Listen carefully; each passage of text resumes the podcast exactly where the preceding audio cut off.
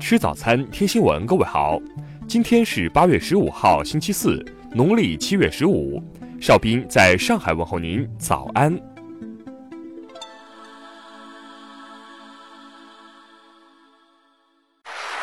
首先来关注头条消息：厂商送台湾名嘴十八斤榨菜礼包，地址台湾省亮了。日前，在台湾一档名为《关键时刻》的节目中。财经专家黄世聪一本正经地说：“大陆人连榨菜都吃不起了。”这番言论在网上引起热议后，黄世聪在社交平台表示欢迎寄榨菜给他。对此，涪陵榨菜十分大气，给他快递了一整箱榨菜，并晒出了一张快递单。涪陵榨菜写道：“名嘴榨菜葱，您好。”为感谢您对榨菜文化普及、汉语言文化的推广，网友也以独特的方式为您霸屏热搜、登上头条，这也是中华传统的礼尚往来。涪陵榨菜特别强调，关键是我们吃得起榨菜，也能让关键时刻节目组人人吃得上。涪陵榨菜品牌经理接受采访时表示，台湾同胞没有尝到我们的榨菜，既然有这个需求，我们要热情回应，就寄一点样品过去吧。而细心的网友也发现，快递单上的台湾省尤其亮眼。福陵这次着实给国人长脸了。听新闻早餐知天下大事。国务院港澳办十四号就内地记者在香港机场被打事件表示极大愤慨和强烈谴责，并支持香港警方依法拘捕涉事暴徒。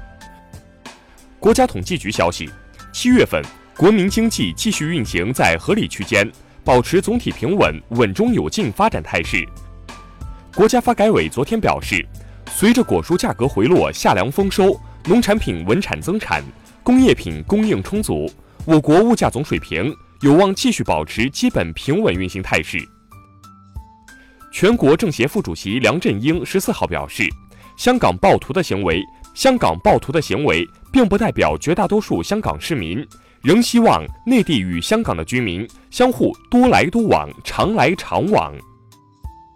一月至七月，全国商品房销售面积八万八千七百八十三万平方米，同比下降百分之一点三，降幅比一至六月收窄零点五个百分点。十三号晚间，美国宣布推迟对中国部分产品征收关税，离岸人民币对美元汇率受此影响一度上涨逾千点，升破七关口。新党十七号将举办创党二十六周年党庆大会，新党主席郁慕明将宣布新党版的一国两制台湾方案，发出支持两岸统一的声音。香港机场管理局昨天表示，已取得法庭临时禁止令，禁止任何人非法的及有意图的故意阻碍或干扰香港国际机场的正常使用。下面来关注国际方面的消息。美国总统特朗普日前表示。世贸组织的规则只能帮助其他国家利用美国使自己富裕，美国或将退出世贸组织。据日媒报道，美国总统特朗普曾直接要求日本首相安倍晋三购买金额庞大的美国农产品，以填补因贸易摩擦下对华出口的减少。联合国人权高专办日前发表声明，对香港事件表示关切。强烈谴责任何形式的暴力或破坏财产的行为。十四号，韩国举行日本慰安妇受害者纪念日活动。文在寅称，政府将为恢复日军慰安妇受害者尊严和名誉竭尽全力。巴基斯坦外交部长日前致信联合国，要求就印度在印控克什米尔采取的行动举行紧急会议。伊朗十三号表示。英国可能很快释放在押的伊朗油轮。此前，双方交换了一些有助于释放被扣押油轮的文件。近日出炉的阿根廷总统初选结果与预期相反，有分析认为该政治事件引发了阿根廷金融市场的震荡。二零一八年温室气体排放量创新高，导致全球气候暖化的温室气体威力比一九九零年强劲了百分之四十三。下面来关注社会民生方面的消息。十四号，滴滴对外公示了未成年人乘车新规则，拟有条件允许十六岁以上未成年人单独乘车，并向社会公开征求意见。十三号晚，安徽绩溪县公安局发布通报称，一男子因辱骂抗洪英雄，引发网民激烈声讨。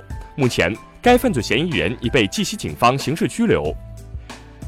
十四号凌晨，重庆城口县发生山体滑坡，滑坡方量约七万方，灾害造成一人死亡，初步核实另有六人失联，人员搜救正在全力展开。近日，徐州男子张某无证驾驶被查，装聋哑人，卖力表演半天，电话响了，朋友揭穿张某并非聋哑人，最终张某被处一千两百元罚款，十五日以下拘留。十三号，山东寿光一辆救灾车辆因进水导致锁具故障，开锁公司开价五百元，官方表示拟对该公司顶格处罚。最后来关注文化体育方面的消息，昨晚。中超联赛继续进行第二十二轮比赛，上海上港五比一战胜天津泰达，深圳佳兆业四比零击败广州富力，北京人和二比一战胜河北华夏。国际篮联官网日前公布了官方预测的男篮三十二强战力排名，美国、塞尔维亚、希腊、西班牙位居前四位，中国队则排名第十五位，是排名最高的亚洲球队。针对网络文学领域存在的低俗色情等问题，截至七月底，全国扫黄打非办公室已查办刑事案件十起，行政案件六十七起，约谈网站七十余家。十三号，由中国青海籍藏族导演万马才旦执导的新作《气球》入围第四十四届多伦多国际电影节，并在九月初进行北美首映。以上就是今天新闻早餐的全部内容。请微信搜索 xwzc 零二幺，也就是新闻早餐拼音首字母再加数字零二幺。如果您觉得节目不错，请点击再看按钮。一日之计在于晨，新闻早餐不能少。咱们明天不见不散。